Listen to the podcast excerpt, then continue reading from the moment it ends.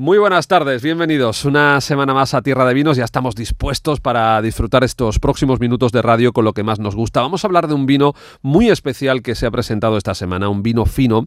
El primer vino fino de Jerez hecho con uva Pedro Jiménez. ¿Y eso qué tiene de especial? Pues que todos los vinos de Jerez hasta ahora, absolutamente todos, se han hecho siempre, los finos, siempre con uva palomino. Se cambia por primera vez de variedad y se hace 100% con Pedro Jiménez y además con el respaldo del Consejo Regulador es la aventura de ningún, de ningún loco, sino de una bodega como es Jiménez Espínola muy consolidada. Vamos a hablar también hoy del maridaje entre vinos tradicionales, los jereces, los montillas, y comida urbana, ¿eh? casual food que le llaman también, pues pizzas, hamburguesas, es posible, es posible y el resultado es extraordinario. Y una semana más también tendremos con nosotros a Carmen Granados, mis catas, que hoy nos va a llevar a unos parajes y con unos vinos muy singulares.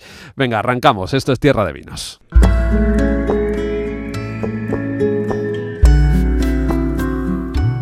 Arrancamos ya Tierra de Vinos y lo hacemos con ese, con, ese vino, con ese vino tan especial que se ha presentado esta, esta semana en Jerez, donde normalmente, hasta ahora, los vinos finos siempre se han hecho con uno monovarietal de uva palomino, 100% uva palomino. Bueno, pues ya ha habido una bodega que se ha atrevido a hacer algo distinto y además está amparada por el Consejo Regulador donde se presentaba esta semana este vino que es un eh, vino fino hecho 100% con uva Pedro Jiménez. Se llama Jerez Seco Serie 1 y la bodega que lo ha hecho es Jiménez Espínola. Su director, su propietario José Antonio Zarzana. José Antonio José, muy buenas tardes. ¿Cómo estás, Javier? Enhorabuena, ¿eh? Vaya... Mm, vaya sorpresa, yo creo, que para, que para mucha gente del marco y del sector que no, no sabía que estabais trabajando en algo tan bonito. Sí, también ha sido una sorpresa para nosotros, Javier, porque no teníamos pensado hacer vinos de crianza biológica. Esto es una consecuencia de una evolución natural de, barricas, eh, inicialmente de roble francés, de un vino blanco seco, que, bueno, eh, una vez eh, que la levadura del velo de flor pues empezó a, a generarse, se fueron unas con otras pues contagiando del velo y esto sucedió en 2015. Dejamos dos, dos eh, barricas, dos vasijas, una la verdad es que era francés. Yo, yo creo que era importante también conocer cómo iba a evolucionar en roble francés. Y no en roble americano, que es donde normalmente se hacen, ¿no? Claro, porque es que tampoco teníamos información sobre eso. No teníamos información sobre la Pedro Jiménez, no teníamos información, eh, digo, en, crianza biológica, no teníamos información sobre la Pedro Jiménez en crianza biológica en roble francés. Y para más siempre, pues en este caso es que ese vino había conseguido de forma natural 15 con, con 20 grados. Entonces, eh, había todo una... O sea, esto sin perjuicio que luego el Consejo Regulador nos ha obligado a que cumplamos con el pliego de condiciones para que quede como vino amparado, cosa que hemos hecho, así como nos ha solicitado. Pero ciertamente bueno, había tenido una fermentación alta. Si te digo la verdad, sí, los primeros sorprendidos somos nosotros. Ahora sí que ya, después de cinco años, como vino también estamos sorprendidos de lo bien que ha quedado. Mm, eh, porque mm, en el marco de Jerez, habitualmente los grandes descubrimientos se hacen por accidente o por casualidad, y es lo que ha ocurrido aquí también, ¿no?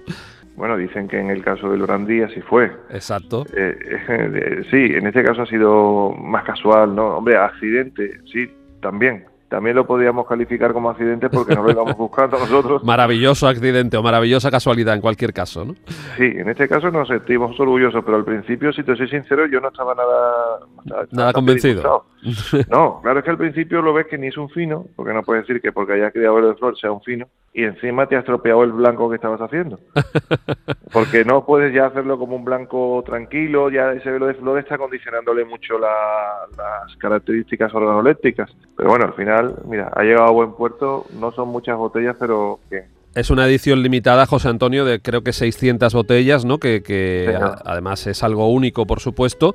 Y, pero cuéntanos, si hacemos una cata virtual de este primer vino fino de Jerez hecho con uva Pedro Jiménez, eh, que nos parece, como titular, nos parece fantástico y como concepto nos parece realmente interesante, mm, que se esté abriendo el marco de Jerez a cosas nuevas y cosas nuevas y buenas como esta. Eh, si hacemos una cata virtual eh, de este vino fino con uva Pedro Jiménez, ¿qué es lo que nos dice, a, tanto a la vista como a la nariz como en boca? Mira, en la, en la visual eh, tiene el glicerol muy marcado. ¿eh? Tiene un punto de entuosidad e incluso mucho volumen en la lágrima. Más lágrima que lo, que lo habitual, que un fino habitual, digamos. Sí, esto es porque realmente es que habíamos hecho la fermentación en barrica y con las lías.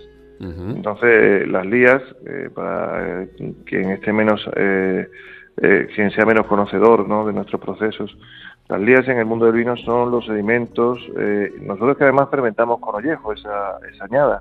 Bueno, todas las de nuestra fermentación lenta. Este, este, iba a ser un vino que hacemos nosotros, en fermentación lenta. Y entonces, figúrate, ¿no? Eh, claro, al, coger ese volumen de las proteínas que libera la, piel, el ollejo y, las propias lías, los sedimentos de la fermentación, evidentemente es fino, pero es un fino con un volumen en boca, bueno, y más que en boca, ya te digo que en la visual ya lo está haciendo. Es un vino con voluminoso, o sea, con densidad. Luego tiene un, un hándicap eh, positivo en nariz y es que desde el punto de vista de, lo que estamos acostumbrados en, los vinos, que hay unos, unos aromas muy terciarios, terciarios se, consideran en el mundo del vino a los que vienen de la bodega única y exclusivamente, se consideran primarios aquellos que vienen de, de la viña, de la fruta, secundarios los que los que provienen de la, de la fermentación misma, de, la conversión de, la fructosa en alcohol, y terciarios son los que vienen de la bodega. Pues sí, tiene muchos terciarios, quizás por la parte de roble francés que ha tenido, han pervivido algunos de los primarios, es decir, aromas de la propia variedad.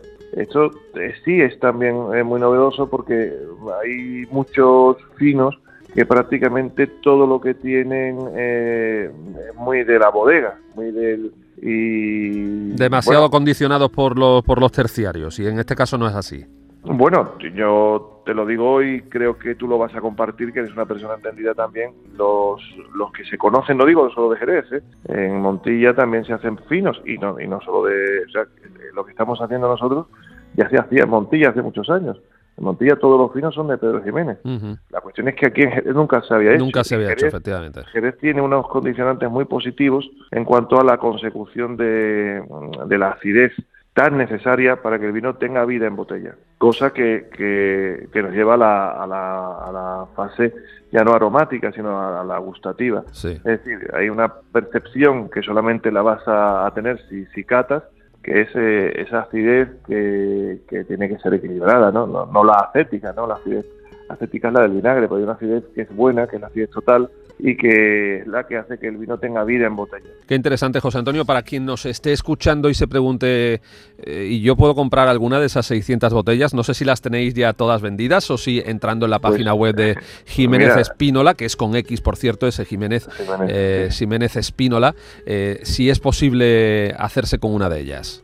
Sí, sí, en la página web ahora mismo todavía hay, pero bien, es que la idea nuestra es no, o sea, hacerlo divulgativo, o sea, que sea más a particulares que a plataformas o importadores de nivel. Que llegue al mayor número de personas posible, ¿no? Esta, esta, claro, claro, a nosotros, evidentemente, a nuestros distribuidores a nivel mundial tenemos que, que suministrarles, pero lo que de verdad hace pues que esto tenga sentido, porque con tan pocas botellas en esta primera edición. También te digo que es que no podíamos hacer más porque había el vino que había de esa añada, evidentemente. Lógicamente sí tendremos alguna cantidad superior. Pues, y sí, claro, por supuesto que se puede adquirir y estamos encantados. Estupendo. Seguiremos la pista. José Antonio Zarzana, propietario, viticultor, responsable de Jiménez Espínola. Enhorabuena, enhorabuena de corazón por esta iniciativa, porque nos encanta ver cómo eh, nuevas generaciones, porque tú todavía eres un hombre joven, eh, eso es capaz, son capaces de, de introducir novedades en un, en un sector que muchas veces pues peca de ser excesivamente tradicional, pero estamos viendo cómo se hacen cosas nuevas y, insisto, no solo que sea nuevo, sino que sea también bueno. Y este es el resultado de este primer vino fino de Jerez hecho con uva Pedro Jiménez. Hasta la próxima aquí en Tierra de Vinos. José Antonio, un fuerte abrazo. Un placer, querido Javier, y ya sabes dónde tienes tu casa. Trabajo de campo con Pepe Ferrer. En Tierra de Vino siempre hay un lugar reservado, un lugar de honor reservado para Pepe Ferrer. Pepe, buenas tardes. Muy buenas tardes, Javier y queridos oyentes. Bienvenido una semana más a tu tierra de vinos eres el más veterano en estas lides del programa. Y, bienvenido para contarnos y para hablarnos una vez más de un asunto que a mí me parece realmente interesante, porque alguno nos podría haber mirado mal e incluso nos podrían haber insultado si hace unos años hacemos determinados maridajes entre vinos tradicionales y comida, digamos, no sé si llamarla comida rápida, casual food, como también se le llama ahora. Este tipo de alimentación, pues eh, urbana, digamos, pizzas, eh, hamburguesas, ese tipo de cosas, que cada vez es mm, más frecuente ver gente que, que, se las come o que se lo toma con un buen vino. ¿Por qué no, no? ¿No, Pepe? Siempre, yo siempre digo que hay, para nuestros vinos tradicionales andaluces, hay vida más allá de un plato de jamón. O sea, si nos ponen un plato de jamón ibérico, sabemos de memoria, eh, o debemos saber, que una copa de fino o de manzanilla pues le va genial, es un maridaje perfecto, ¿no? Y además tradicional. Pero claro, mm, cuando vamos más allá de un jamón o de un queso, eh, bueno, ya sabemos y hemos comentado muchas veces en el programa que ahora pues con la comida japonesa, con la comida japonesa, con la comida mexicana, pues nuestros vinos van estupendamente. Pero claro, todos los días no estamos tomando comida japonesa, porque somos andaluces y bueno, aunque algún friki de estos temas puede que lo, que lo haga, pero lo normal, lo normal es que no. Y como tú bien dices, si hay comida internacional o, comida de, que tiene otros orígenes, que sí, sí es más normal que la tomemos pues es más, mm, más o menos normal que de vez en cuando nos tomemos una hamburguesa, una pizza, y, también con nuestra cocina tradicional, que muchas veces no pensamos en nuestros vinos, ¿no? Como puede ser, pues mira, estamos en plena temporada, unas tagarninas esparragadas. Bueno, el otro día me tomé yo unas espectaculares. De la provincia, en efecto, los, oyentes de, la provincia de Sevilla y de, y de Cádiz, pues hombre, lo tienen más habitual. Igual no sé si los oyentes de Almería reconocerían eh, el plato, pero bueno, ahora, lo explicamos, ahora lo explicamos. Bueno, entonces, ¿qué ocurre? Que bueno, muchas veces, hombre, si vamos a una cadena de estas de hamburguesas, pues es más difícil porque no tienen vinos. En general es que no tienen vinos de ningún tipo. Sí, pero ya hay muchos establecimientos, el último que del que hemos hablado ya en más de una ocasión y que tú y yo ya hemos dado buena cuenta allí de, sus viandas, es Little, Little John, esta hamburguesería de Rota. en la provincia de Cádiz donde hay una carta de vinos absolutamente espectacular y, eh, bueno, con unas hamburguesas y una, y una comida con un toque moderno muy, muy de mucha calidad. Hombre, lógicamente porque al timón de Little John está, está Juan Ruiz Genestrosa, que fue sumiller de Aponiente y nombrado en dos ocasiones mejor sumiller de España. Entonces, evidentemente, eh, es uno de los mejores ejemplos que podemos encontrar. Pero eh, muchas veces en casa mismo, vamos al supermercado o hablamos con nuestro carnicero y, oye, me voy a hacer un pedazo de hamburguesa gourmet, ¿no? Vale, y entonces tienes tu pedazo de hamburguesa gourmet en casa, en la barbacoa o en la plancha, buscas un pan espectacular, le buscas además, eh, no sé, mm, cualquier, cualquier cosa que, para, para que realmente sea una gran experiencia, ¿no? Bueno, y resulta que ¿qué te lo va a tomar? ¿Con un refresco te va a tomar la hamburguesa gourmet? hombre, por favor. Hombre, por, favor, Por favor. Hombre, por favor. a ver, hombre, eh, con, un refresco te va a tomar ese pedazo de hamburguesa gourmet. Pues no, resulta que tenemos un magnífico vino que va pues con ese ketchup que le vas a echar a la hamburguesa, con una buena mostaza, que te has buscado una mostaza a lo mejor francesa, de Dijon, para que vaya genial y, con esa carne, ¿no? O sea, tan espectacular. Bueno, pues resulta que si te lo tomas con un palo cortado, cuando tú pruebas una hamburguesa con un palo cortado, pues te das cuenta que es la gran experiencia gourmet. Oye, y que nosotros caemos los andaluces y lo pedimos como si fuera una cosa muy moderna. Es que lo más moderno es acompañar una pizza con una copa de fino o de manzanilla. ¿Y por qué? Porque esto está muy bien decirlo, pero yo, si tú me lo permites, lo voy incluso a argumentar.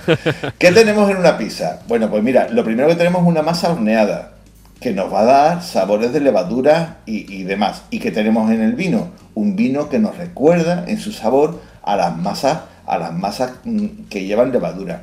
Pero ¿qué tenemos también? La grasa, la grasa del queso que va fundido, ¿vale? Una mozzarella o el queso que le hayan puesto. Bueno, pues ante un plato que tengamos mucha grasa, el mejor acompañante siempre es un fino o una manzanilla, porque son los vinos más secos del mundo, con lo cual va a equilibrar esa grasa.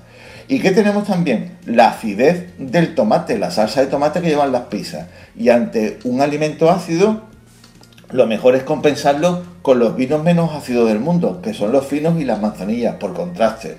O sea, que genial. Por supuesto, hemos tomado nota de todo lo que nos decías y de esas recomendaciones que, como siempre nos encantan, Pepe. Y antes de terminar, me gustaría, bueno, pues comentar contigo una noticia que nos ha, nos ha dejado muy tristes y es el cierre de un estrella Michelin en Andalucía, como Acantum en Huelva, del gran Santi Elías, al que tú, gracias a ti, tuve la oportunidad de conocer en Madrid hace un par de años, precisamente en el Congreso de Vinos Tradicionales Andaluces, y echamos un día y una noche y una cena estupenda.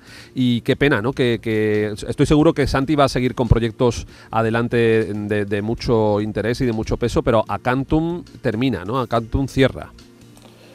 Sí, en efecto, ayer, ayer cerró Acantum, el único estrella Michelin de la provincia de Huelva. Es una pena que, que un restaurante como Acantum, después de 10 años, cierre, pero, a ver, eh, esto no es nada más que un reflejo de la realidad que estamos viviendo en toda Andalucía y en toda España con esto del COVID. ¿no? Es muy difícil mantener eh, un negocio de hostelería con continuos cierres, con horarios restringidos, pero bueno, también tenemos que combatir evidentemente el COVID. Eh, la buena noticia, ¿cuál es? Bueno, pues que Santi Elías, que como tú bien conoces y, yo se digo a los oyentes, es un culo inquieto y no para, su, Cerebro, su cerebro mm, no para de pensar ni cuando está dormido, pues resulta que él ya llevaba con algunos proyectos en mente. Eh, te puedo decir que en un pueblo próximo a Huelva eh, está a punto de inaugurar un restaurante sostenible eh, con su huerto, con todas las comidas mm, tradicionales del entorno, mm, con muy buena idea. Y también, también podemos adelantar a los oyentes un poco así en primicia que está fraguándose un proyecto de un nuevo restaurante de Santa Elías en el muelle, en el muelle de Levante de Huelva que va a ser una gran noticia y también con, las miras puestas en la sostenibilidad y en el futuro. Qué bien, qué bien, qué bien, qué bien. O sea, que se cierra una mm, eh, ventana, digamos, pero se abren dos o tres puertas y eso, conociendo a Santi Elías, nos encaja perfectamente. Pepe, querido amigo, como siempre, hasta la semana que viene y muchísimas gracias por estar con nosotros en Tierra de Vinos.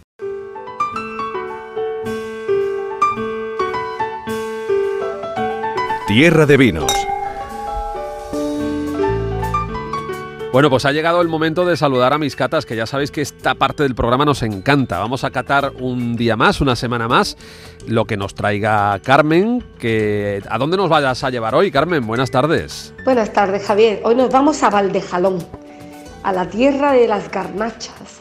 Valdejalón es una IGP, una indicación geográfica protegida, que designa a todos los vinos de, de la tierra que son originarios de esa zona vitícola de Valdejalón. Está en la provincia de Zaragoza. Y dentro de, esta mm, indicación geográfica protegida nos vamos a Bodegas Frontonio, que nos ofrece un vino hoy espectacular, 100% garnacha. Tú sabes que a mis catas le encanta la garnacha y aparte pues la historia de esta bodega es muy significativa porque es una casa con una cueva subterránea que tiene más de 200 años, tiene tres niveles esa cueva y lo que hacen es que trabajan por gravedad. Entonces, pues eso, las condiciones que hay allí de temperatura, de humedad, pues la verdad es que son idóneas para el envejecimiento de los vinos. Eh, bueno, los viñedos que utilizan tienen más de 50 años ¿eh? y los vinos de alta gama eh, lo hacen estrujando, o sea, son estrujadas las uvas con, con los pies pues así evitan que se rompan y que las pepitas den notas amargas y demás. Eh, la vendimia la hacen manual también, 100%. Eh, tiene muy poca intervención tecnológica y eh, lo que es la fermentación y demás lo hacen en cemento. Esos depósitos que, eh, tradicionales que abandonaron, pues ahora ellos, esta bodega Frontonio, pues lo han recuperado. Elaboran todos sus vinos por parcela y utilizan también la, la madera, sobre todo roble francés. Ellos se dicen de sí mismos que son gente joven que apuesta por el desarrollo sostenible, por los derechos humanos y por el medio ambiente. La verdad es que trabajan de una forma espectacular. Oye, mm, estamos ahí pendientes y expectantes para que nos digas cuál es el vino en concreto, ¿eh? cuál es el vino que vamos a probar y que vamos a catar en los próximos minutos. Te tengo en ascuas, ¿no? Dirás tú, bueno, pero ¿cómo se llama el vino? Lo sirvo, ¿vale? Mira, el vino se llama Microcósmico. Es una garnacha 100% de 2018. Fernando Mora, que es su enólogo, pues eh, da una versión de una garnacha pues sincera. ¿eh? Recoge todo el estilo tradicional de elaboración y de la variedad que tiene la, zona aragonesa. ¿no? Entonces, a la vista, como ves, eh, tiene un rubí pálido, es muy bonito, muy limpio. En nariz, si nos lo llevamos a la nariz, pues vemos que eh, tiene aromas de frambuesa, tiene ahí un fondo mineral. Si lo, lo percibimos así de forma intensa, se ve que tiene un fondo mineral y por delante sobresale la fresa, eh, tiene también especias y dentro de las especias es curioso porque a mí se me da muy bien oler la pimienta blanca. La, he trabajado mucho para detectarla y realmente tiene un aroma a pimienta blanca muy, muy eh, sutil y a la vez eh, penetrante. En boca, vamos a probarlo. En boca es seco, tiene una acidez pero es muy fresco, taninos elegantes, es bastante musculoso, o sea, carnoso, y tiene pues eh, bastante longitud. Es un vino complejo y, y la garnacha se ve que es bastante pura. Mm, es un vino muy, muy recomendable. Y finalmente, Carmen, que también nos encanta siempre dar estos detalles de con qué lo maridamos, eh, temperatura de servicio. Para completar la cata nos gustan estos detalles. Cuéntanos. En cuanto al maridaje, pues es, una, es un vino muy, muy versátil, la verdad. Podemos eh, maridarlo con un pescado, siempre que no sea blanco, porque si no apagaría un poco el sabor. Un pescado azul, unas sardinas, un bonito, un atún. Eh, con carnes, pues lo mismo carnes blancas que, carnes de caza, con una salsa picante, estaría bien. Eh, algún risotto con setas, también maridaría muy bien. La temperatura de, servicio, pues más o menos 16 grados. Y bueno, eh, decir que este vino está ahora mismo eh, aptísimo para su consumo, pero que va a estar así durante 5 o 6 años más, porque la verdad es que tiene, eh, tiende a mejorar. Así que muy, muy recomendable.